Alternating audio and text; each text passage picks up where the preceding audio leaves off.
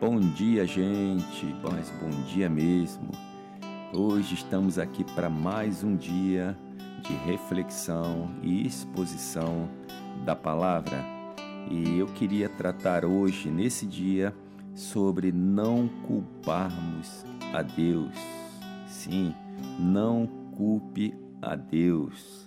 E eu queria trazer como meditação, como pano de fundo, como base daquilo que vamos falar hoje, o que está escrito lá em João, capítulo 14, verso 9 e 10, que diz assim: Quem me vê a mim, vê o Pai. Não credes tu que eu estou no Pai e que o Pai está em mim? As palavras que eu vos digo, não as digo de mim mesmo, mas o Pai que está em mim é quem faz as obras. Glória a Deus. A palavra está dizendo, Jesus está falando. Se você me vê, você está vendo o Pai, porque o Pai é que faz as obras através de mim. Muitas pessoas sem entendimento de Deus, sem entendimento da palavra, sem entendimento daquilo que quem Deus é, qual é o caráter de Deus, acaba culpando a Deus pelas catástrofes naturais que têm acontecido no mundo. Terremotos, inundações, roubo, morte, destruição, doença, miséria, mas sem entender, elas acabam culpando a Deus. Elas acabam dizendo: se Deus é o Todo-Poderoso, se Deus governa tudo, Ele é o causador desse mal, dessas coisas ruins que têm acontecido.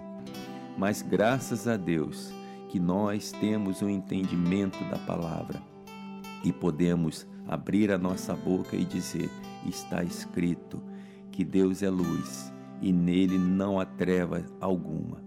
Nós podemos dizer que toda boa dádiva, todo dom perfeito desce lá do alto do Pai das luzes, a qual não há sombra de variação.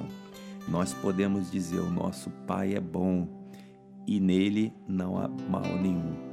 Nós podemos dizer que Jesus andava por toda parte, curando, salvando e libertando a todos os oprimidos do diabo, porque Deus, o nosso Pai, era com ele. Amém? Então nós precisamos entender que o mal não provém de Deus.